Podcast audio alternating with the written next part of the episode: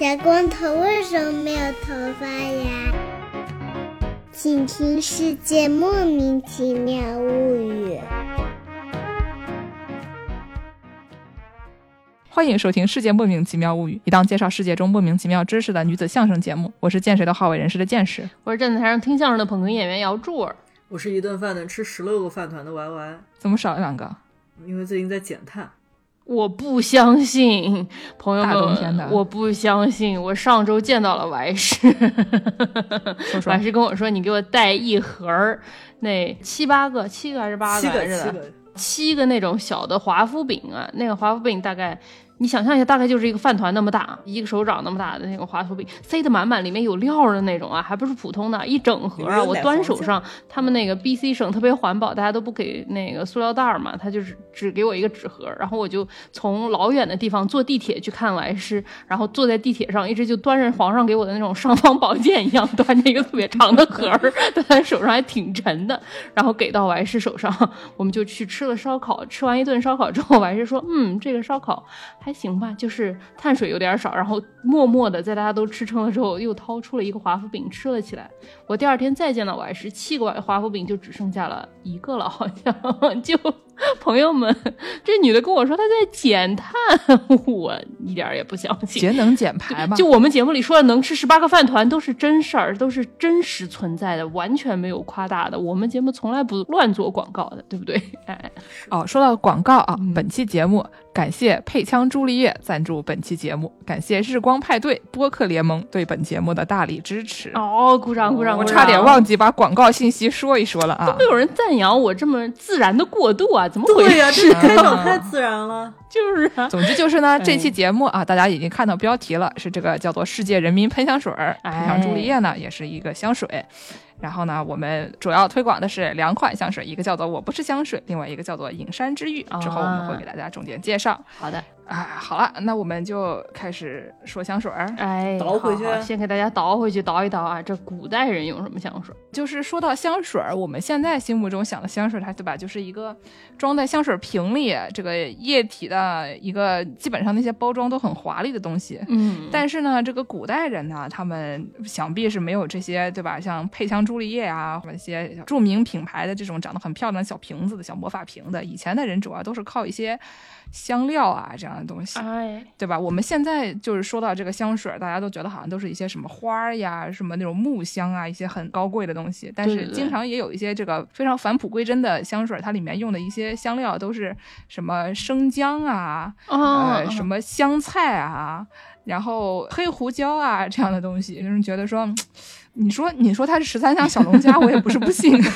挺像哈。对，总之呢，就是古代的人，他们主要是用一些这个芳香植物嗯和香料这样的东西，然后拿来做香水儿，也不是或者不光是用来香水儿吧，还有什么就是香膏啊这样的东西。就是那个什么红绿灯门口那种卖白玉兰的老太太的这个一个概念是吗？哦，对对对对对对对，嗯，就是以前就古代的人，他们在这个运用咒语的时候，经常就说，比如说你要治疗啊，或者要什么魅惑一个什么人啊，这样的东西，他会。在这个同时，还要使用这个香水，然后因为他们觉得这个香味是一种和这个神圣的这种精灵啊什么，就是跟这个神的力量相通的一个标志。嗯，就是有一个巫师那个游戏里面，对吧？男的都是巫师，女的都是呃叫什么来着那？是术师。对对，就是那个叫 sorceress，就是哦那那个专门调草药的，对，术师。然后呢，他们就有这些功能，就是通过运用各种各样的草药，可以用来诅咒敌人、召唤神灵、操纵鬼魂等等这样的东西。这些东西我们萨满也会啊，这对啊，老些东西。头那个老头环里面有个职业叫调香师，然后调香师也是和魔法就是一个派系的，就是嗯也是有相相通的之处。他们调香师都拿着小瓶子，然后捣鼓捣鼓往地上一扔，然后就会冒出很多很多漂亮的气体刺的烟雾，对，对，像比如说那个古代文学作品里面的那个女巫，就是以前就大家都觉得女巫是一个特别牛逼的人，对吧？就是对对对就女巫就好像就是特别不得了，一定要被烧死啊。就是古代文学作品里面的这个女巫呢，比如说那个阿波罗尼乌斯的一个叫做《阿尔戈英雄记》里面，就是讲到了很有名的这个美迪亚哦啊，美迪亚呢，她就是就是金羊毛的那个故事嘛。对对对对，我们本来说的是古人，美迪亚不能算在这个古人的范畴之内吧？我们得说一下喜欢收对吧集？手办的大姐姐，美迪亚 是一个跟宙斯什么在同一个宇宙里古代传说，好吧？对吧？嗯古代传说，对不起，对不起，就反正就是古希腊神话里面的啊，嗯美迪亚。美迪亚呢，她是就是要去帮这个押送，就找金羊毛嘛。嗯然后呢，中间有一段就是说他吟唱咒语，把这个草本药水滴入守卫金羊毛的巨龙的眼里面，哦使他入睡。所以就是说，本来你可能打这个龙，你就要硬打，对吧？嗯，然后呢，像这个巫师，他就可以魔法削弱，对，可以上个底 buff，魔法削弱，嗯滴个眼药水，然后这个龙就睡着了。是一个辅助职业啊。对对对对对。然后后面呢，美爹还干什么事情呢？他后面因为他跟这个押送这个英雄，他们俩就私奔了嘛。嗯，私奔了以后呢，他哥就想过来把他押回他娘家，哎然后呢，他不。愿意，所以他这个时候他就把那个草药撒在风里面，吸引他的这个兄弟进入，就是本来他们那边埋伏。嗯，然后把他吸引过来，就把这个诱敌进入你的这个埋伏圈里以后，把他做掉，所以他后来就把他这个亲兄弟给他做掉了。哎呦，所以就美迪亚是一个很很厉害的人啊，咱嗯就是说。然后呢，之后还有，比如说赫拉斯的诗里面还有一个叫做卡尼迪亚的一个一个女巫，嗯。这个人就比美迪亚还厉害。她没有没有美迪亚那么有名，但是她的这个怎么说形象显得非常的刺激，就是说她 什么叫怎么刺激呢？就是说嗯她的这个形象，她是有黑色的牙齿啊，虽然你讲起来好像就有点像是什么日本的呃古代妇女，对，日本古代的美丽的妇女，就是有嗯。黑色的牙齿，就好像也也没什么大问题。嗯，但是呢，她这里面还形容说她会用很长的指甲掘开坟墓，所以就突然听起来好像哪里不对。听起来挺疼的这个东西，对吧？指甲长长，你说指甲疼、啊，对，你用挺长的指甲挖土把指，甲给撇了。他指甲万一摁啦，他又不是环环带着那个硬的那个指头，哦，对，对吧？那个好人家是女巫哎，哎，啊环环是人，好吧？这个这个是个女巫，你说环环跟女巫能是一码事吗？是啊这个这个也是不一样的。然后呢，他还有一个诗里面就讲说，卡尼迪亚这个人呢，他就是杀害了一个小孩，然后把这个小孩的这个肝脏和骨髓制成了一种神奇的香水儿。哇哦，重新迷住了原先抛弃自己的情人，请大家切勿模仿啊！这这个女巫的这个前男友，感觉口味够重的。先是看上这么样一个姐们儿啊，这个用手指甲挖土，然后迷住她是用什么肝脏尸体做的味儿。哎呦，口真重，这人。啊，但是你你们知道，就就是那个之后我们可以讲嘛，就是那个我还是特别喜欢的徐四金不是写的那个香水那个小说里面，就是把各种就美少女做成美少女的什么肝脏骨髓，这人不是是美少女的肝脏骨髓提炼，那人是美少女整个人的提炼。对对对对，但是就是拿有味儿的，一般有谁知道的对吧？就是拿美少女提炼出香水，这个这个行为好像就是也挺 make sense，是吗？呃，怎么说呢？反正就是魔法中间的一个很常见的说法吧，嗯就是以前大家就会说拿一些这种小孩子啊或者美少女啊，给他们做成做成香水儿这样的东西。嗯，因为就是讲到这个，把这个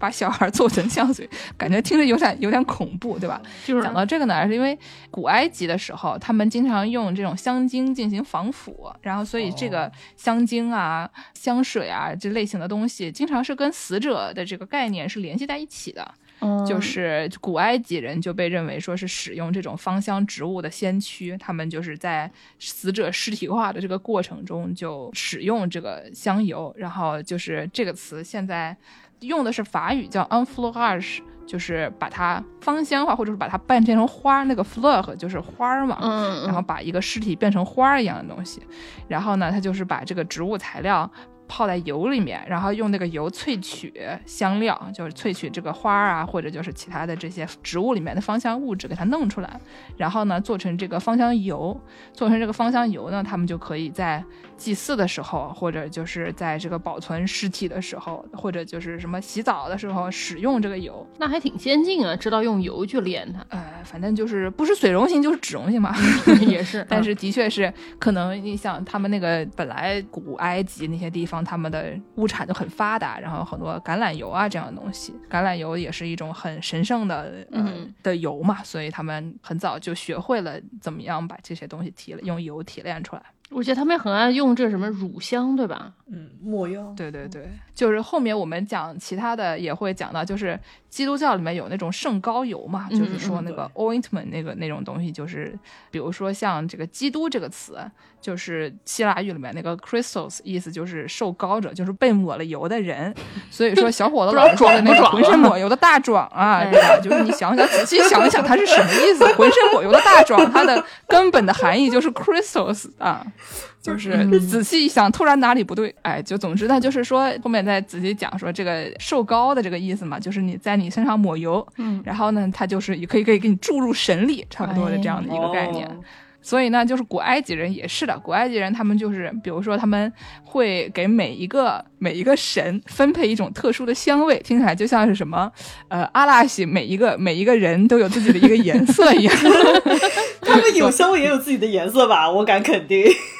有他们有香味吗？就是反正每一个埃及神都有一个特殊的香味儿，然后这个香味儿呢，就用它用它来抹他们的那个雕像，可以给他们注入神力。嗯，然后呢，经常还有一种说法是，就是把它们做成那种油脂状的那种软膏，做成一个锥体，就有点像那个 traffic cone 一样的，就是交通锥，就做成那个那种形状，然后把它放在这些石碑的头上。哦，戴个小帽子一样是吗？哎，像个小帽子一样，然后它就是在这个太阳一晒，它的高温下慢慢融化，就可以糊一身，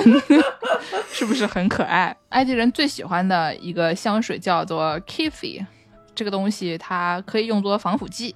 然后里面有什么菖蒲、肉桂、薄荷、香茅、黄连。还有什么指甲花啊、什么树枝啊、乳香啊、葡萄干啊等等这些乱七八糟的东西。然后这个东西就是他们会在早中晚一天烧三次，就是祭拜用。听起来是一个非常有一点圣诞的这么一个味儿啊，对吧？又有肉桂，听起来香香的、甜甜的。不是，我觉得咱们现在这么说啊，但是今天我们给大家介绍一些，比如说后面那些什么古龙水啊，嗯这些乱七八糟的东西，就会发现。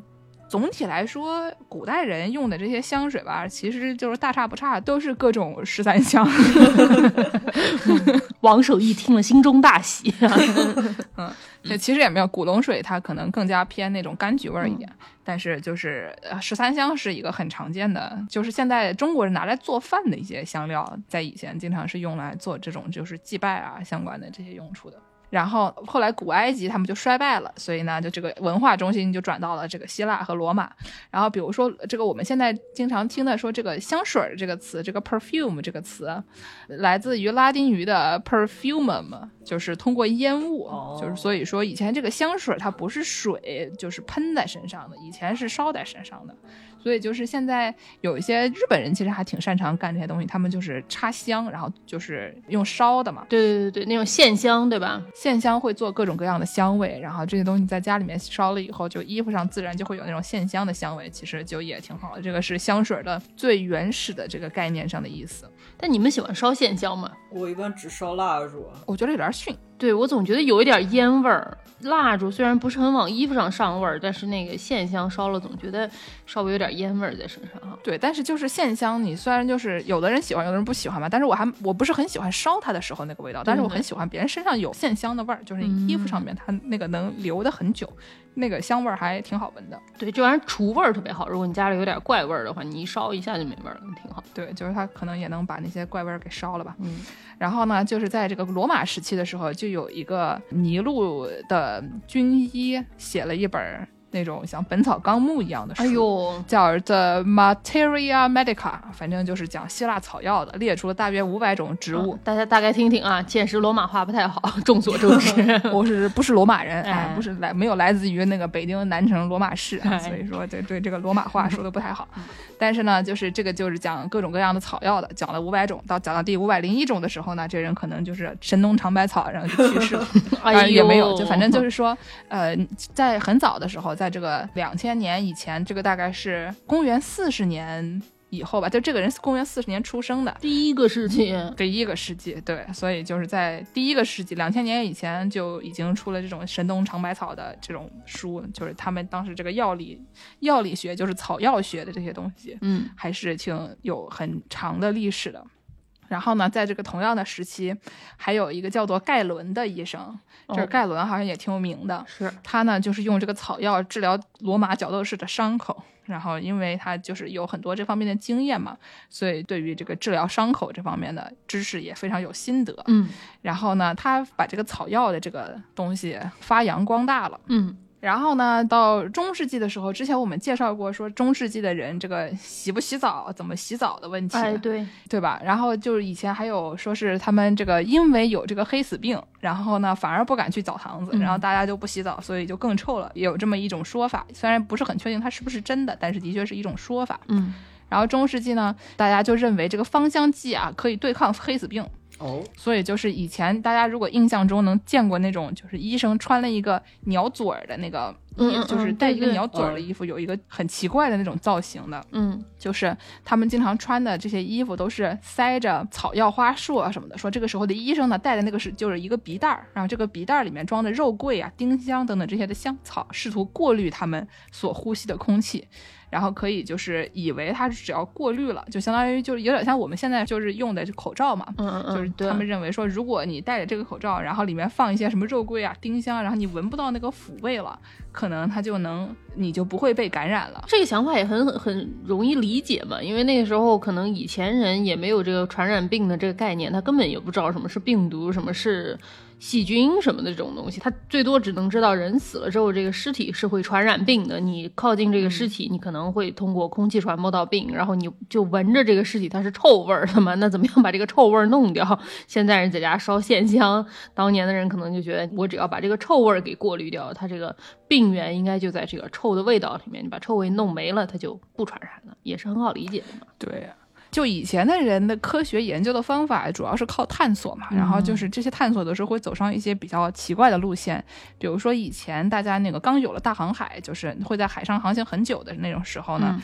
就出现一个问题，就是因为缺少维生素，然后大家就会得这个得了灰指甲一个传染俩，对吧？就是会有这个就是坏血病，对指甲会坏死啊等等有这样的病。然后呢，这个大家是一开始是没有不能理解它是怎么回事儿的。嗯，嗯中间其实有一段时间，有人把它和这个维生素联系在了一起。虽然他不知道那玩意儿叫维生素，但他一开始发现，就好像你要吃点什么橙子之类的东西就好了。嗯，然后他们就在床上放了这些东西，嗯但是呢，这些东西就是也不是非常耐保存，就是开着开着，它里面的维生素就没有了，嗯所以你吃了这玩意儿也没有用，所以他们就以为好像跟这个橘子啊这些维生素相关的东西没有关系，于是他们就是走上了剑走偏锋，就开始喝水银。啊，这个偏的有点厉害。对吧？就是说，因为他的这个实验有一些误差，嗯导致他一下子走上了不归路，然后你喝了水银不就死了吗？所以说，也不用再补维生素了，一了百了。以前的这些研究方法吧，就是你觉得他怎么说呢？态度是好的，实际上稍微在操作上稍微有一些误差啊。但是，总之以前这个中世纪的人，他们对抗瘟疫就是靠这个带一个鼻袋儿，然后里面放一些放一下桂皮啊。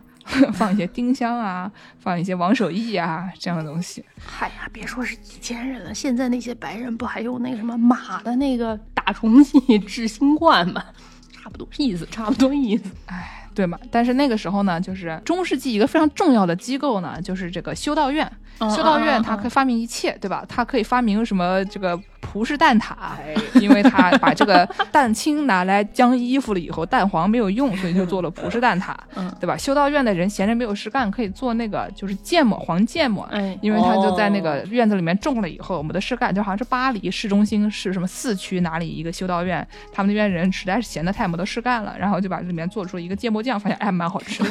然后还有呢，就是他们还种芳香植物，他们从这个意大利搞来的那些各种香草啊什么东西，觉得蛮好的，然后就是欧洲各个地方都开始种，因为反正也是闲得没得事干，然后在修道院种了很多各种各样的芳香植物，最后这些东西就是慢慢被更大的机构接手，比如说什么国家给他们接手了以后呢，最后发展成了植物园，嗯，就是后来就是什么歌德他们那些人最开始去的那些植物园这样的东西，最开始也是修道院里面人闲得没得事干搞的，所以修道院厉害。嗯，种点什么银杏树啊，哎，那是中国的寺院，一个意思，一个意思。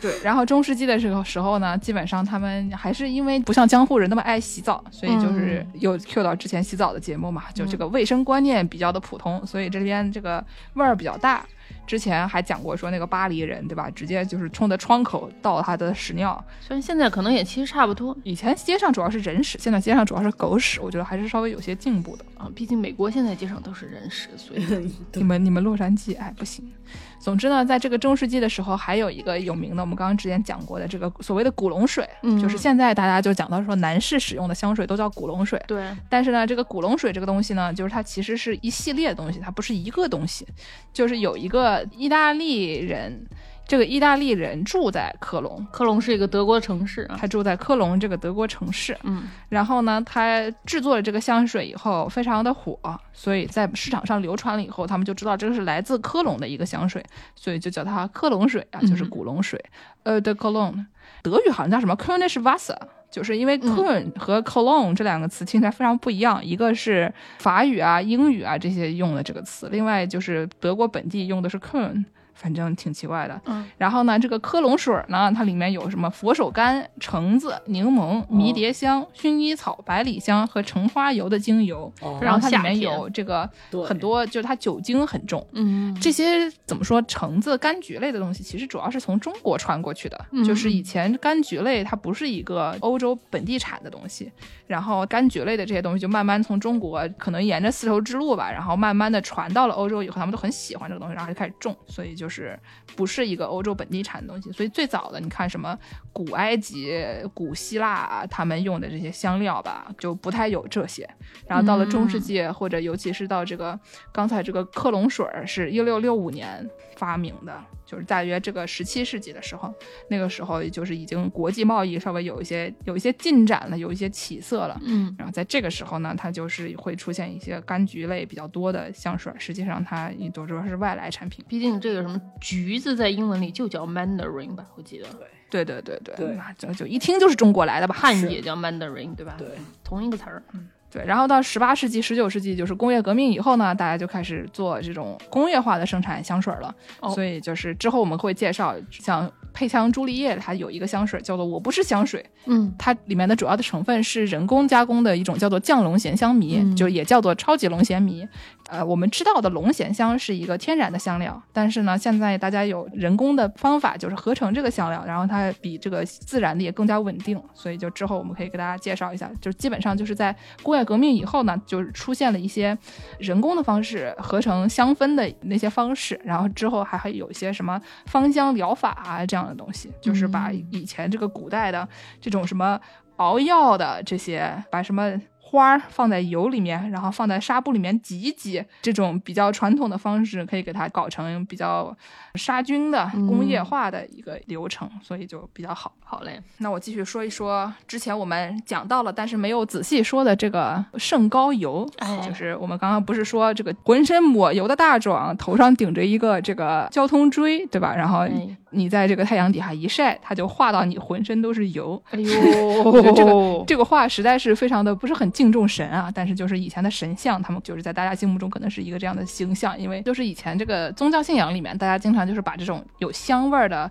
水儿啊、油啊就抹在身上，然后就是抹在神像上、抹在人身上等等的，就它因为可以给你输入神力，可以摆脱什么魔鬼的影响等等的这样东西。对对，然后刚才我们不是说基督他就是浑身抹油的大壮吗？就是来自于这个受膏者的这个 Christos 的这个意思嘛。嗯因为就是根据呃希伯来圣经的记载，就是说，如果一个人用特别的圣膏油，以这个出埃及记里面专门描述的一种特定的方式受膏的话，神的灵就会降在他身上，并且使他获得资格完成神的使命。相当于就是说，你抹对的油，以正确的方式抹油，你就能成为神的儿子，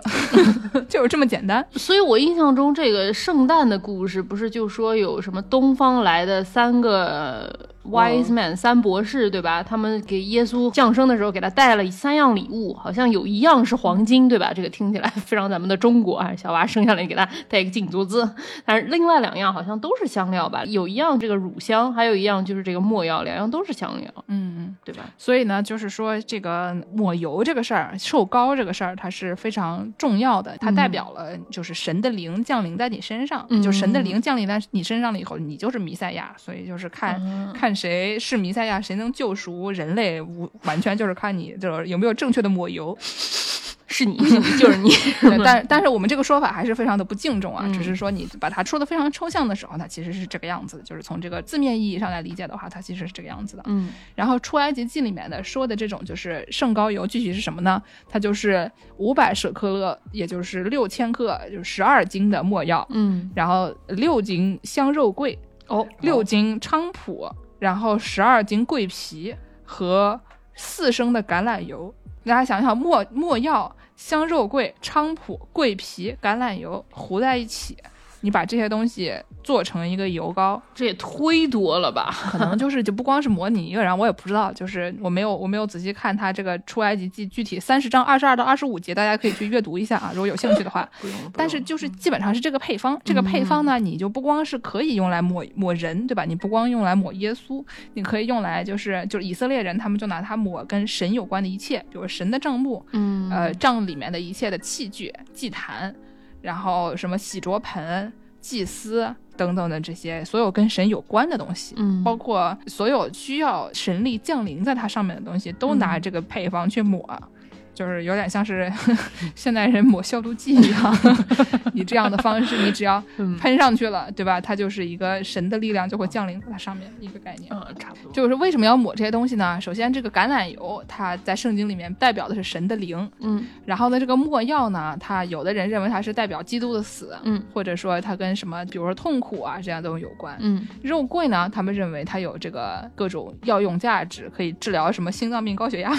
那会儿还有这这些东西个概念，然后呢，总之就是他们这个也代表着基督的死。嗯呃，反过来呢，菖蒲它的意思是在希伯来语里面的意思是站立，嗯所以呢，就是因为它可以站立在沼泽里面嘛，嗯所以就是象征着基督从死地复活，就是沼泽是死，然后他在死里面站起来了 啊，就是复活。有一种中国人对莲花的感觉是吧？出淤泥而不染，对对对对对对对。还有呢，就是说这个桂皮，桂皮呢，它能生长在比较恶劣的环境里面，而且它在古时候是用来驱除什么蛇虫这样的东西的。嗯所以它代表这个基督的复活能惊奇各种各样的环境，还可以驱逐这些什么蛇呀、虫啊、魔鬼啊这些乱七八糟的东西。嗯所以就是一些这样的概念，嗯，是不是很有意思呢？也也行吧，总之就就是古代的时候，大家使用的这些带有香气的东西，它是有很多的功能的，对吧？嗯就它可以用来给这些神像或者给这些人类注入神力，然后呢，它可以用来防止疾病。比如说，这个之前的人认为，你只要在这个口罩里面放一些茴香，你就可以不被感染。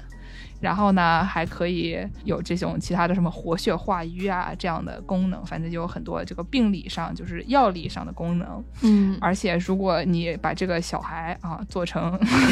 把小孩又突然小孩了起来？做成香水，可以迷住抛弃自己的情人啊，请大家切勿模仿。突如其来的阴间，对，但是呢，就是以前的人啊，他们就是正儿八经非常喜欢香料，因为有这么多这这些什么净化防腐啊，可以用来做成毒药，可以用来做成媚药，什么用来做巫术这些功能，所以以前的人就非常喜欢香料。就是他们购买这些东西不光是为了烹饪，就是不光是为了调味，所以就是这个香料的贸易呢是源远流长的。对对，但是以前他们这些这个香料主要是来自于一个摩鹿加群岛，叫 Moluccas，在这个赤道附近，印度尼西亚附近的一个新几内亚岛旁边的一个一系列群岛。对，然后这个地方就是盛产香料。然后以前他们就老欧洲人就老从那边搞香料，但那边不是特别远嘛。对对对，而且呢，为了这条线路贸易的线路，他们经常打架。嗯，后来就会出现了这种香料战争。哎实际上就是你说一帮人为了一点黑胡椒，为了一些黑胡椒大打出手这样事情，让人觉得就是大可不必。但是就是实际上这个欧洲人真的就是这个样子的。物以稀为贵嘛，什么东西少的时候，大家作为一种资源都是要争夺的。玩过文明的朋友们都知道这些东西，你的地上没有，你总要向人家去这个交易啊，交易本来你只能打啊，对吧？是东西，嗯，哦，其实还有一个重要，就是刚才我们说了有除了那些功能以外，还有一个就是这跟烹饪相关的是你可以保存食物，对对对不然的话它就容易变质嘛。所以嗯香料很多时候是为了保存食物的。嗯，但是就是以前中世纪后期欧洲人那么喜欢香料，到底是什么原因？可能是就是这些以上所有东西加在一起的一个原因，就是你不是很确定到底是怎么回事儿。其实讲实话，你说欧洲人能能多擅长使用香料？你看他们对吧？这个做的饭也不放什么正儿八经的香料，其实也没有那么厉害。我讲实话，可能就是他们没有，没有，所以说就流行。上流社会流行嘛，就要搞出各种各样的花活儿，对吧？他们那儿种不出菠萝，所以说就要找人跟菠萝一起睡觉，雕出什么雕像菠萝什么的，就是因为没有嘛，所以才觉得它非常的高级。比如说，我给大家说一个例子啊，就有点愚蠢的一个例子。古代就是古罗马帝国的时候，有一个烹饪书，罗马话叫做 算了，什么什么什么说都说了 coaching coachinaria of epic epicures，呃，罗马式的朋友们反正就是这个容罗马式的这个烹饪书。嗯，这个书里面一共有四百六十八种配方，哦，这四百六十八种配方里面，胡椒出现了三百四十九次。我就想问一句，你们的这个菜谱到底是多缺少这个多样性啊，对吧？就是大部分里面都要放胡椒，里面还有什么果仁胡椒塞鼠肉，真的是听起来不是很好吃。我就是说，嗯听起来真的不是很好吃。嗯而且这个胡椒，因为他们也不晓得真的能有什么用，所以他们什么里面都有。比如除了做饭，还可以做什么兴奋剂啊、除虫剂啊、春药啊，什么东西都里面往放胡椒。我感觉就是但他们做的那个菜，我讲个老实话，里面放点胡椒确实好吃点儿，这这话真理不假。哎，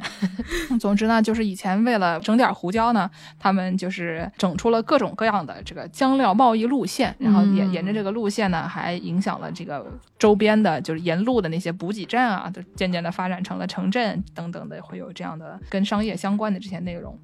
然后呢，后来这个陆路运输吧，就一直是陆路运输，到这个嗯。一二零零到一五零零年直接，那个蒙古人和土耳其人，他们就把这些传统的陆路运输的这些路线给打断了。以前因为它从陆地上面运输很慢嘛，嗯。所以就是你从比如说东南亚地区经过这个中东地区，然后再到欧洲，这中间呃每一个地方，大家对于这些香料到到底哪里来的，其实也不是很清楚，因为中间经历了过多的地点和时间，所以以前就是有很多关于这个香料到底是哪里来的，有很多这种天方夜谭一样的这些传闻。嗯以前欧洲人心目中好像这些香料都是从一些黄金国来的，有些那种听起来特别了不起的，像什么阿里巴巴与四十大盗什么找出来的那些珍宝，然后打开里里面全都是黄金啊等等的这样那种就是传说中的一些地方。嗯，然后呢，就是因为陆路运输被蒙古人和土耳其人打断了以后，他们这个欧洲人就想办法嘛，有一个威尼斯那共和国，通过控制地中海到亚历山大港中间这个航路，然后就他们就开始垄断欧洲的香料贸易。嗯其他的那些国家觉得说，哎，我也想要，我也想要香料，但是我又不想被你垄断，怎么办呢？我们去找别的航路，所以就发生了大航海。大航海以后呢，就有了其他那些找到了美洲啊，嗯然后呢，搞了全球贸易啊，后面就有各种各样什么工业革命啊，这一溜儿的东西都起来了。嗯所以最开始可能也就是欧洲人想要找到胡椒粉，为了一点胡椒粉，不惜一切代价，甚至发展了欧洲文明，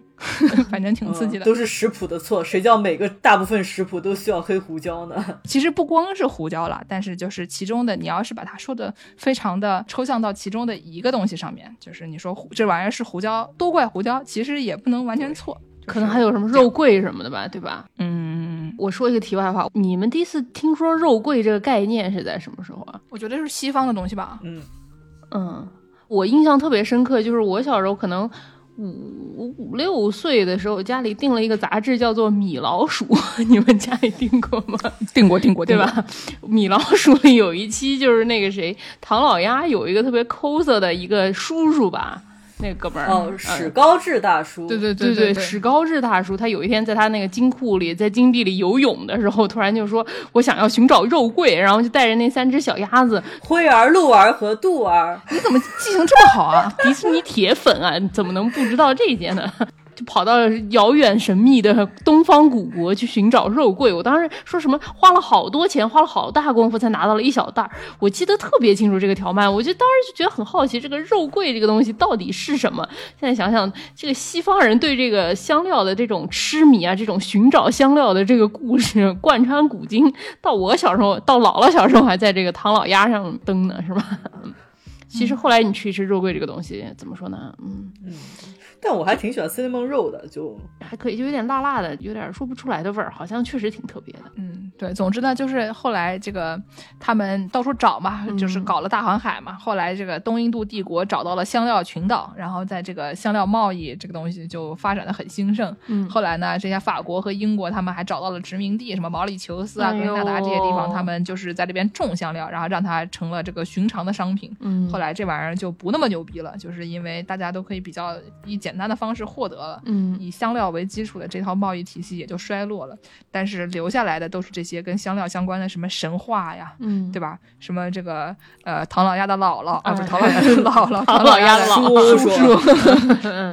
对，在香料里游泳啊这样的嗯故事，大家就是欧洲人心目中的香料就是。还是一个很牛逼的东西，虽然它不那么牛逼了，但它大家印象中还是一个很牛逼的东西。嗯那那下面我们要不让王师给大家介绍介绍现代的香料，因为我们刚才之前说了嘛，现代人的这个香水儿，毕竟我们还是一个世界人民用香水儿的一个节目，哎虽然大家已经完全扯到其他的什么胡椒粉上面了。啊，但其实差不多意思啊。现在也有香水爱用胡椒粉嘛，对吧？对啊，现在就是我们是一个能好整的节目嘛，对吧？就我比如说啊，什么有一个香水叫做 Amazing Green，它里面就放了香菜，还放了黑胡椒，然后还有一个香水叫做 Dark Amber and Ginger Lily，、名字里面就有这个 ginger，里面就有这个生姜，对吧？嗯听起来好像是一个你不仔细听就以为说是一种一种菜系啊，嗯但是就是说现代人的这些香水里面还会放这些东西。既然就说到了能好怎嘛，就让王师给大家介绍一下他喜欢吃的一些能好怎。对，就刚刚剑师也说了很多香水的原材料，其实跟吃都有分不开关系嘛。毕竟我们说，就香水都是一个十三香的概念，呃，不是都是，差不多吧。你这十三香是怎么个十三的方法，或者是怎么个香的方法啊？像什么肉豆蔻啊这种东西，听上去其实跟大家吃的十三香也差不多，对吧？嗯那我们就先给大家再说一说这个吃的香和这个用的香之间有什么共通之处啊？香味儿和你的记忆是很有关系，所以说这两年也非常流行，有的时候那些哦蜡烛店什么都很爱搞一些什么圣诞香味，炸鸡、肯德基香对对水，比如说很多西方人他这个节日他都跟这个食物的香味儿是挂钩的，对吧？你比如说哎圣诞的时候大家会做一些饼，有这个哎，我还是爱吃这个 cinnamon roll 这个肉桂卷啊肉儿，桂卷儿，就就里面就撒了很多肉桂。哎，但我们这个又要说到了秋天啦。那秋天是什么季节呢？秋天是这个，妈呀齁甜猴甜的季节。是我们之前说过这个南瓜拿铁啊，不是应该叫什么嗯南瓜香料辣拿铁，对吧？对 pumpkin spice 还有。这个南瓜就毕竟人家不仅是有南瓜肉泥，人家也是有这个香料啊，这个香料其实嗯听上去也是特别的足啊。这个就里面嗯基本上有这个什么肉桂啊、生姜啊，然后肉豆蔻啊，然后还有一种东西叫 allspice，就叫嗯，中文应该是五叫香粉儿，我觉得、不是，你不要这么说，不是，这就是说有一种植物叫 allspice，就叫多香果，哦我一直以为这玩意儿是五香粉儿，你知道吗？就是什么那人家那你都有五香粉，你还和别的肉桂什么混在一起，这不是不合适吗？那你不是只要五香粉就够了嘛，对吧？那不是，就是说说这个 allspice 为什么它叫这个多香果，是因为它香气上面就已经包含什么丁香、肉桂、胡椒和肉豆蔻，所以它叫 allspice、但实际上它是一个一种单一的果实啊，只是它这个可能哦单一的果实比较包容。那还有除了这个，还有那个丁香啊，就是基本上就是在这个我喜爱的南瓜拿铁里面，就除了南瓜肉泥之外，还有这些香料的混合物。对，我们之前好像吃苹果那期也说过，你只要想到苹果，你就会觉得这个甜点里放了一些肉桂啊，就是一个你吃到恒顺香醋加生姜，你就会觉得你吃到了螃蟹味儿的概念，对吧？你吃这个肉桂味儿，你就觉得好像吃到了苹果，吃到了南瓜，是同样的概念啊。哦，就是像赛螃蟹那样的，对对对像什么炒鸡蛋里面放点醋什么的。嗯，对，都差不多啊。然后除了这个南瓜拿铁吧，还有一个是美国人比较喜爱的，有一种饮料啊，就是 chai tea，是我们另外一个喜爱的一个民族啊，印度人的一种。啊，住在印度的我还是最知道了。对，住在现在我住在印度啊，就经常喝这个 印度人放这个叫应该是什么叫香料茶，嗯，嗯，是是，就是它这个就是做这种香料茶，它有一种特殊的茶包，就是茶香料包。然后这里面呢，也是包含了一些我们之前提过的，有一些啊什么肉桂啊、生姜啊、丁香呀，然后呃小豆蔻啊，然后还有什么八角，然后茴香，正经八角啊，正正经八角，然后茴香，还有那个刚才我们说就是这个大航海时候大家都要抢的这个黑胡椒啊，你听上去特别的又香又辣，嗯，可能适合冬天使用。确实这玩意儿挺辣的，喝起来啊。我上大学的时候去一个教授家，他们家在海边上，从他家很快就能走到海边，然后有一个小房子，挺漂亮的。那个可能有一百多年历史的一小房子，嗯然后呢，他是印度人，这个印度人是教日本文学的，她老公是个白人，但是教中国文学的，反正挺离谱的这一家子。然后呢，上他们家玩的时候，他就给我们做那个茶嘛，就奶茶，印度奶茶，嗯印度奶茶，你打开他那个锅啊，就有一种就是怎么说，我们之前就说那个什么印尼人炸鸡里面要放各种各样奇怪的东西，对吧？嗯就是非常非常古早的，可能第二期节目、第一期节目里面说的 印尼人炸鸡里面要放塑料袋儿，没有那么离谱哦。但是你打开他那个奶茶里面了以后，里面就是飘着红色的辣椒，哦然后里面飘着这个生姜，然后这个黑胡椒的一粒儿一粒儿的黑胡椒。还有各种奇怪的香料，你喝那玩意儿以后，就是正儿八经喝了就辣，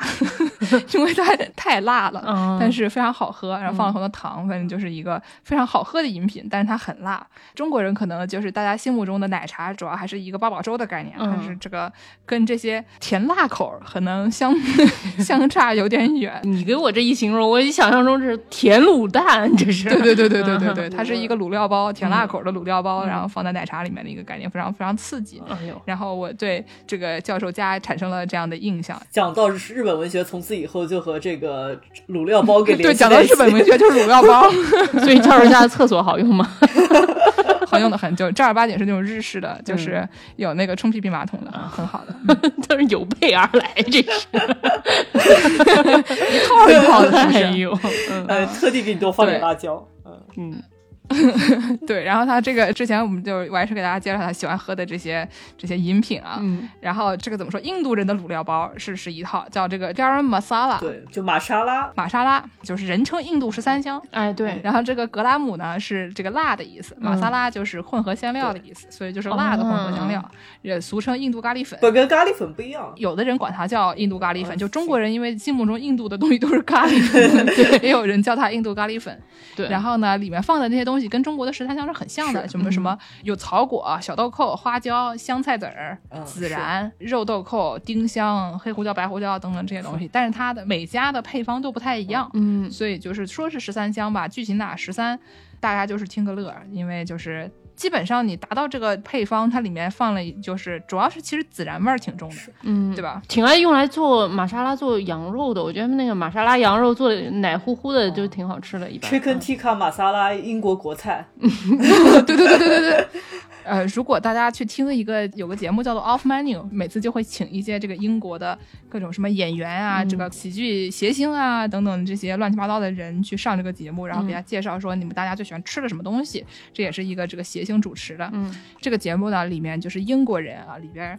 大部分都不是说一半儿什么的，大部分说到他们喜欢吃的东西都是印度菜。哎，然后他们中间还有一个选项，就是他中间突突然跳出来问你说你是想喝这个没气儿的水还是有气儿的水？他还会问你说你是要这个前菜是要那个面包还是要那个就是印度脆饼儿？这是什么主播们的艰难选择节目？对对对，它中间会有这个主播问的艰难选择，但你就仔细听一听，它这个里面的选项就是你是要面包还是印度脆饼？就这已经说明了英国人的一大问题了，对吧？就是他们他们的人生就已经被印度菜控制了。挺好啊！你想他们原来吃那些玩意儿，吃点好的吧。而且好像我记得说，这个 Chicken tikka 玛莎拉也是一个左宗棠鸡的概念，就是也是、哦嗯，就是在印度本身可能吃的不是特别多，然后到了英国以后才被发扬光大。哎，对对对，之前那个就就那个问题吧，就是我们嗯刚刚不是说这个英英国人已经被印度菜控制了嘛？嗯就实际上这个东西就出了英国，就大家都不知道是什么。比如对刚才我说那个嗯印度脆饼儿，就是美国人其实可能也吃过，但他不知道这玩意儿叫什么 papadum，嗯就或者叫有人叫 papadum，嗯就是那个那个饼，它就是中间主播们的艰难选择，他就是跳出来突然喊 papadum s bread，papadum s bread，就然后英国人就非常自如的丝滑的就回答你说我要吃印度脆饼。嗯然后美国人就他有的时候会邀请一些美国人上节目，美国人就说啊，怎么了？我我怎么样？就非常惊慌。其实那东西可好吃了。对，然后他们还会蘸这各种酱，就啊对对对蘸酱，有个绿酱，一个红酱，对对吧？有这种不同的那个辣椒酱，也非常好吃。那饼上面放特别多特别多香料，你我跟朋友吃，他们经常吃不下去，我就觉得在吃香料本身，但其实脆脆的对挺好吃的啊。嗯，哎，好了好了，我们刚才说了这个印度十三香，嗯再给大家说一个北非十三香，就嗯摩洛哥十三香。哦，这个东西其实差不多。这个东西呢，就是大家如果听说过有一个就是摩洛哥名菜，就是这个系列套装叫做塔吉锅。哦啊，就那个土锅嘛，对吧？对吧？土锅，然后顶上呢盖着一个有点像我们刚才说放在那个石像顶上的那个，就是交通锥，尖尖的，对？吧？尖尖的，然后顶上出气儿的。汽锅鸡的概念，感觉这个东西呢，就是就刚才我还是说的像汽锅鸡一样，长得很像，非常像，但是汽锅鸡它可能就是它是一个有点汤汤水水的，这个、嗯这个菜就更加呃它稠一点的那，就是炖煮的，对。然后呢，里面有一些我们经常常见的什么羊肉塔吉锅，嗯它里面就会放这个北非综合香料，也就是叫做 rasa hanout，嗯，在阿拉伯语里面的意思是镇店之宝，或者说是放在最上面那排架子的东西。王守义啊，这个店里面最上面那排架子。哎，我王守义还给我们打钱了。本期节目这个赞助商是配枪朱丽叶，不是王守义啊，大家注意一点啊。对，然后呢，就是说他们放在这个最上面的这个架子，它的这个十三香，其实它不是十三香，它是十二香。就有一些那种 purist 纯粹主义者，他们认为说这个必须要有十二种香料混合而成。里面呢，它有一些特殊的，跟印度十三香和中国十三香不一样，它会放一些什么那个姜黄。哦嗯印度其实也会放姜黄，对。那是咖喱一般会比较多。对对对，对对对，然后呢会放那个有个叫葫芦巴的一个东西，然后还会放一些不一样的这个姜，嗯有一些地区特色的还会放一些什么鸢尾根啊，那个干的玫瑰花啊。番红花啊，这些东西就是看地域特色。总之，嗯也是一种大部分的东西还是那些什么豆蔻、孜然、丁香、肉桂啊，就是什么草果、生姜、辣椒，哪里都有的这些东西。十三香里面的前十种可能在哪里都差不多，后面的两样是北非的、印度的和中国的这个中间的区别。咱们中国十三香实际上也是，虽说现在这个王守义，哎，又说到王守义的这个注册商标，但实际上很多人家里都是自己做十三香的，放些什么，哎就看就是凭一种感觉，对吧？对对对，什么巧克力啊，什么哈利波啊，怎么回事？哎 哎哎，回事？嗯，哦，刚才我给大家介绍那么一两个这个北非摩洛哥菜吧，就刚才我们说那个羊肉塔吉锅，它里面除了放这个十三香以外呢，它会放薄荷叶、放石榴籽，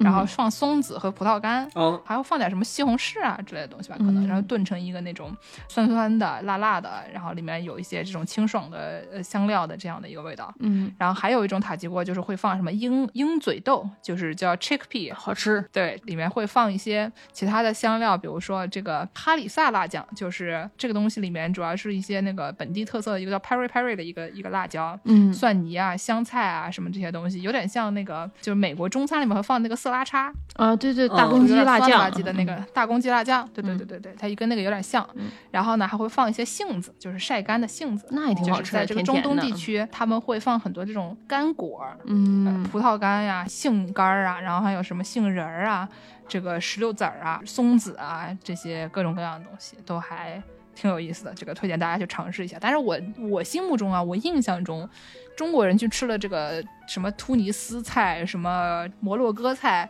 的反响都不是特别好，嗯是吗不是很确定是为什么，但是就是我周围的中国人，就是主要居住在中国的人去吃了这些东西以后，都觉得不是非常好吃，可能是因为它跟中国菜又有点像，就是你觉得它不那么的像外国菜，嗯，但它又怪，对吧？哦它如果是是纯纯的一个什么汉堡这样的，跟你自己的本地菜完全形式不一样的东西啊，你可能就觉得可能就因为它足够远，所以可能觉得挺好吃的。像这个北非菜，吃起来让人就觉得说是好像哪里不太对。好像是你做错了，是吧？对对对，我这是我的一种猜测。但是怎么说？我觉得可能也是香料的问题，就很多人他不习惯用那么多比较异域的这种香料。香料这个东西就很难说嘛，就像我小时候看史高是找肉桂粉儿，你说你叫我在从日常生活中的东西想象出这个肉桂粉儿它是什么味儿，你真的不尝它，你想象不出来。香料的味儿很难形容，所以说可能就真的是比较奇特的一种体验吧，不能接受也很能很正常啊。特别是我们江浙沪人民爱吃食材本身的味道。哦，江浙沪的人真的是太难对付了，我靠！好了好了，我们不跟大家说那么多能好讲的，再说就大家就挂掉节目去炒菜了。那个，下面最后倒回去给大家说说这个跟香水有关的东西，就是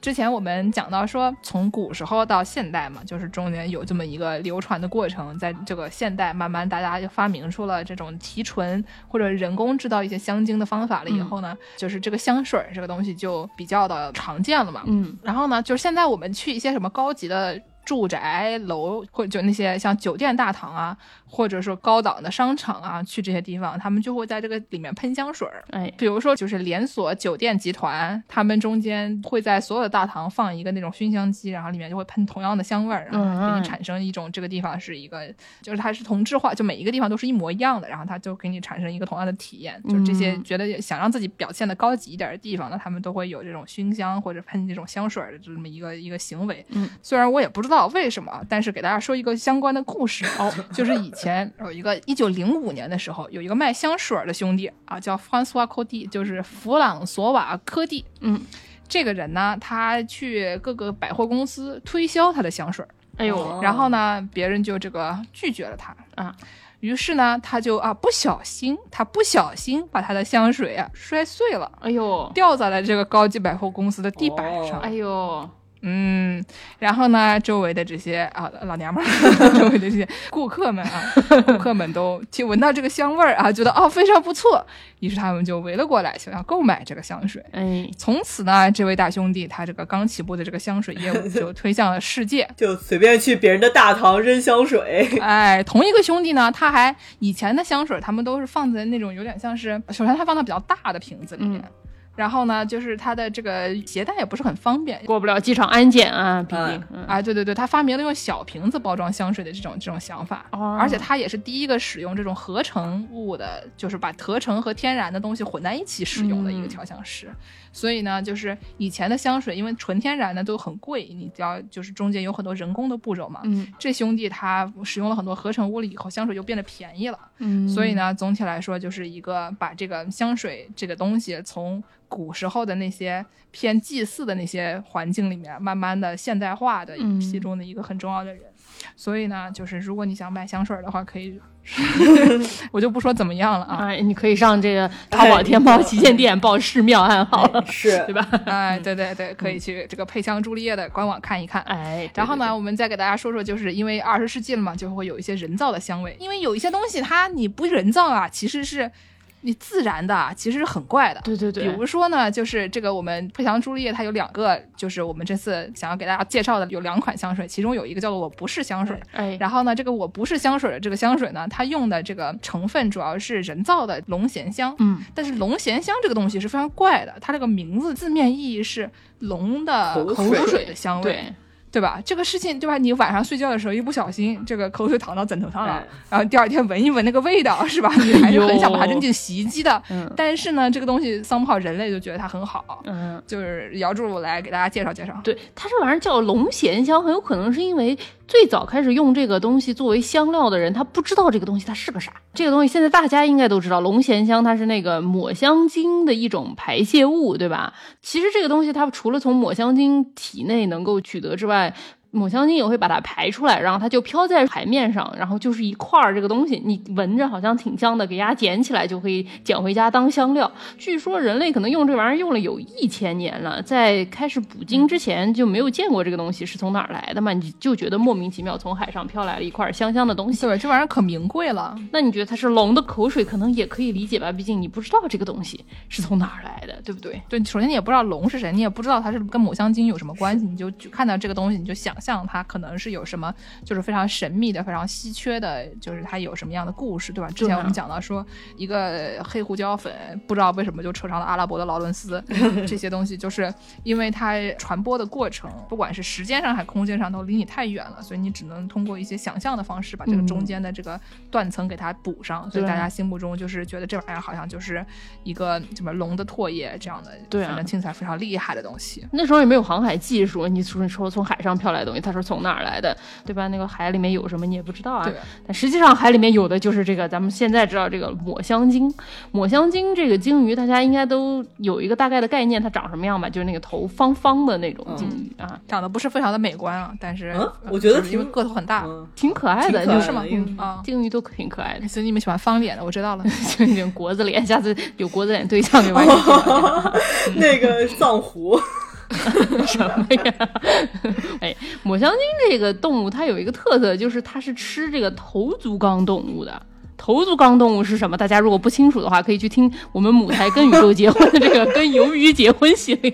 大概就是鱿鱼类的这么一些软体动物，或者是乌贼什么的。乌贼这个东西，它体内有一块骨头，大家知道，很很脆的，就是一个像小刀片一样的，嗯对对，非常坚硬的一块骨头。对，就经常一般我们说一个什么东西，它有一个外壳，这个嗯什么乌贼这样的动物，它那玩意儿是内壳。对，这个东西因为非常坚硬，所以说就非常的不好消化。这个抹香鲸吃了这些乌贼之后，它一般情况下有的时候是会把它的肉给磕下来，然后再把这个骨头给吐出来。但是呢，大家都知道，有的时候你这个鱼骨头是很难剔的嘛，你不一定能剔得干净，也有人被鸡骨头卡到。抹香鲸吃这个乌贼的时候也有同样的问题，有的时候它不小心它就给它被 乌骨头卡到，哎，它就嚼一嚼，它就给它咽下去了。咽下去之后呢，这个东西就非常的锋利，在它的消化道里面，可能就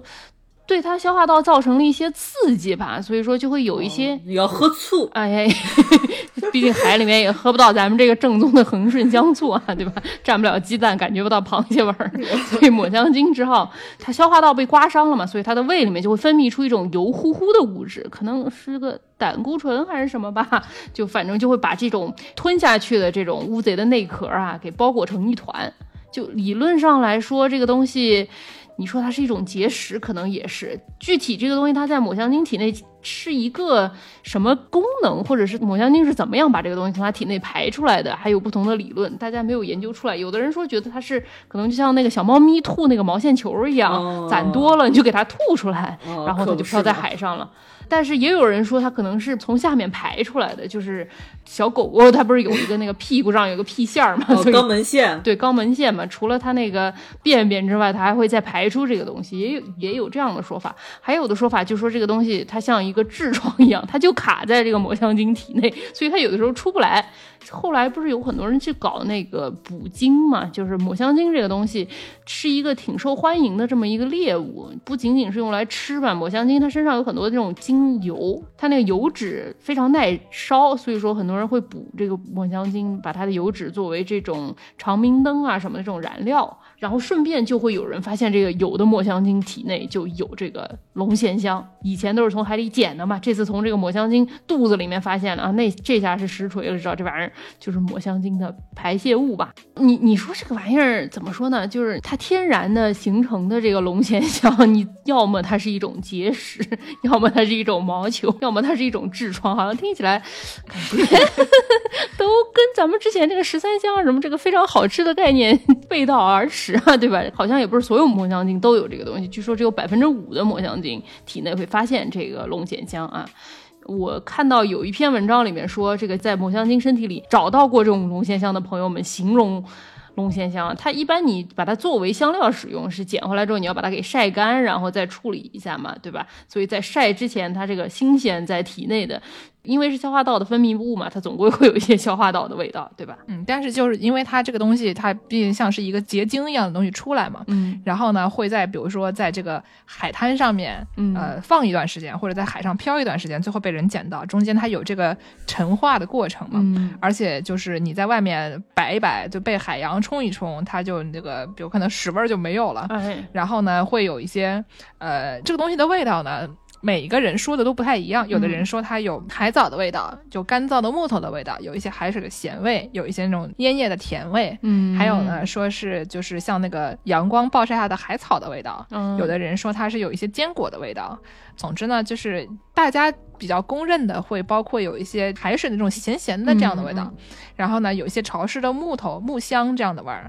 有的呢会说有一些有说是动物气息，有的说是嗯烟草等等，总之有一种暖暖的甜甜的这样的味儿。哎，我给大家朗读一个，我们找到了一篇在豆瓣上找到一篇一位网友翻译的这个美国调香师杂志二零零四年的一篇文章，形容这个东西是一个什么味儿啊？嗯，说这是一种可以从多方面表达其复杂且微妙特征的香味，是一种融合了熏香、热带森林、泥土、樟脑、烟草。麝香和海洋的气息，在绝大多数情况下，龙涎香的气息能够立即吸引那些从未领略其魅力的鼻子，其香气别具一格，很难用语言来描述，只能说它是温暖的动物香气，令人兴奋和充满神秘感的。我听了就像没听一样，我讲老实话，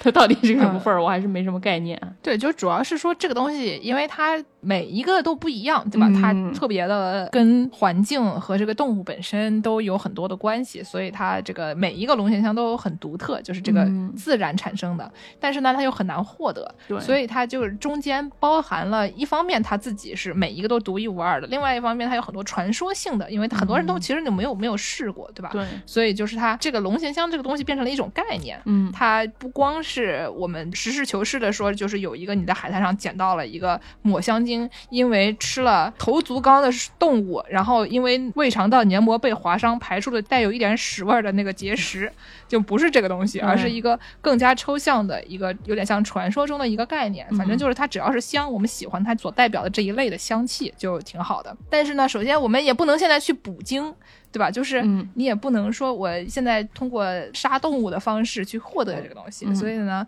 在这个上个世纪可能三十年代开始，大家就开始对于这个龙涎香的合成进行了。大规模的研究，想要说哎我们怎么样做出就是一个符合人类心目中喜欢的这样的一种香气，嗯的方法，你可以把它提炼出这种所谓的龙涎醚，但是又不伤害这个抹香鲸，对吧？哎你怎么样才能获得这个东西？然后呢，四十年代呢，就有人发现了一种叫做香紫苏醇，在这个香紫苏油里面发现了一种成分，这个东西有一种龙涎香的气味。然后呢，他们从这个香紫苏内酯里面，就是香紫苏醇里面分离出了香紫苏内酯，嗯，然后通过这个东西呢，再进行什么酸环化作用，慢慢的把它搞出这种龙涎醚，嗯，然后到这个五十年代以后，就搞出了这个所谓的龙涎香型的香料，然后这个东西呢，经常会被用作这个香水的底香，嗯。跟其他东西一起用。这也太梆硬了吧！这个知识太厉害了，简直。总之就是说，从这个紫苏里面嗯。找出了一个类似的香气，他们觉得它很好，然后呢就发明了这个龙涎米，然后这以及后来大家就是把它经常用作香水底香。嗯然后呢，就是这个配香朱丽叶呢，他们这个叫做“我不是香水”的这个香水，它的前中后调都是龙涎米或者超级龙涎米这种人造的香气。哦，因为我们刚才说它经常用作香水的底香嘛，很多时候它是跟其他东西混在一起的，哦就很少见到这种就纯纯的，我就用这么一种成分就做的香水。所以它这个起的名字叫做“我不是香水”，因为它跟哦传统的香水的意思是不一样的。嗯然后它的这个主要的这个作用呢，就是凸显你的体香，嗯或者可以跟你的其他的香水叠喷在一起，你可以把它抽出来当做一个底香来用。嗯然后呢，就是说，所以用在每个人身上都是不同的味道。嗯实际上你，如果你闻它本身的这个味道呢，可能是跟我们刚刚形容那种是很像的，就是有一些这种海洋的那种咸咸的那个味道，嗯还有一些这种怎么说，有点像那种奶香味儿，就是身体的那种奶香味儿。然后呢，还有这种就是有一些这种木头的那种味道。动物的温暖感，对，我觉得所谓动物温暖感就比较像是奶香味儿。嗯，然后呢，但是这个东西的确是画每个人身上都不太一样，而且它这个时间长了，就是说留香时间长一点以后，之后你闻到的味儿也不一样。所以说，如果我们形容一种香气它是这个样子的，但是如果你自己买回家了以后，就会发现就是它其实是可能跟这个略微有一些区别，就跟这个自然的龙涎香其实是很相似的，它就是每个人身上都会有不同的味道。我们三个人也只有见识收到了这个产品啊，见识喷上，见识身上什么味儿？突然觉得这个问题有点变态，是怎么回事儿？啊，想要知道见识身上什么味儿，那你买这个香水也是没有用的啊。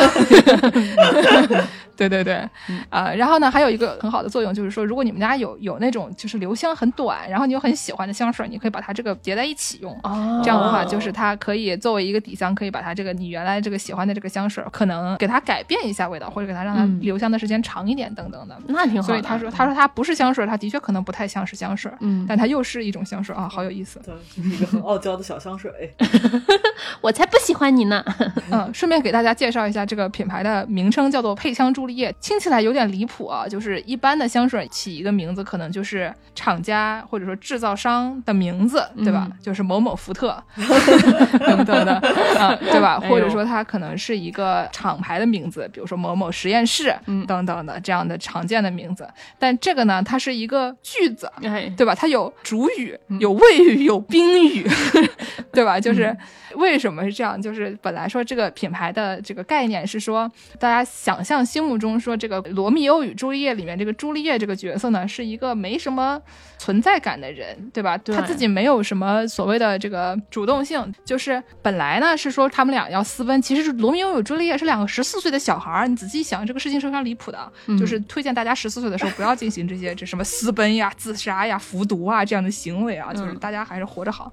就是说，这个本来这个罗密欧与朱丽叶他们两家不是不能结婚嘛，世仇嘛，但他们俩又想在一起，于是他们俩就是本来说朱丽叶要先服毒，然后醒来以后跟罗密欧私奔，嗯，但是呢，这个故事就是他这个消息没有能正确的传给罗密欧，罗密欧以为他真的死了，嗯，所以呢，他就自杀了。然后朱丽叶醒来了以后，发现罗密欧死了，他也跟着自杀了，是一个套娃的这么一个故事。嗯然后呢，所以说这个配枪朱丽叶的这个概念，就是说最开始，因为罗密欧他要被流放，是因为他意外杀了朱丽叶的表哥，嗯，对对对。然后朱丽叶她没有办法，呃，他们首先他们的两家世仇这个事情他解决不了，嗯，然后呢，罗密欧意外杀了他的表哥，所以被流放这个事儿他也解决不了，所以他唯一的办法就是装死。嗯。但是呢，假设如果朱丽叶她有枪的话，或者说她是一个那种就是像二十一世纪的妇女那样，她有自己主导她的命运的权利的话，那这故事可能就不一样了。啊，对吧？？所以说呢，这个名字可能就是来源于假设，如果朱丽叶有枪的话，她一不用服毒，二不用私奔，他就可以堂堂正正的把这个问题给他解决了。如果在当然是在中世纪的环境底下，现在现在杀人是不好的，但是就假设在那个中世纪的那个环境底下，你就可以解决了这个问题，然后他们俩就可以啊，可能有不一样的人生，大概是这个样子。啊所以就是说，想象了一个这种有独立自主意识的这个现代女性。在这个环境底下会使用什么样的香水叫什？么来着的？Alternative Universe 啊，这是一种泛啊 fiction 的平行。宇宙 哎，对，对，所以就是平行宇宙里面的朱丽叶会使用什么样的香水呢？哎呦那，可能就是这样的香水。好的，嗯，然后呢，我们还有一个想要给大家推荐的香水，叫做这个隐山之玉。哦，这个它主要是一个可能在大家都会比较会喜欢的那种刚洗干净的这个衬衫的那种味道，嗯然后可能比如说在阳光底下晒干了以后那种有点香气的那种衬衫的味道，是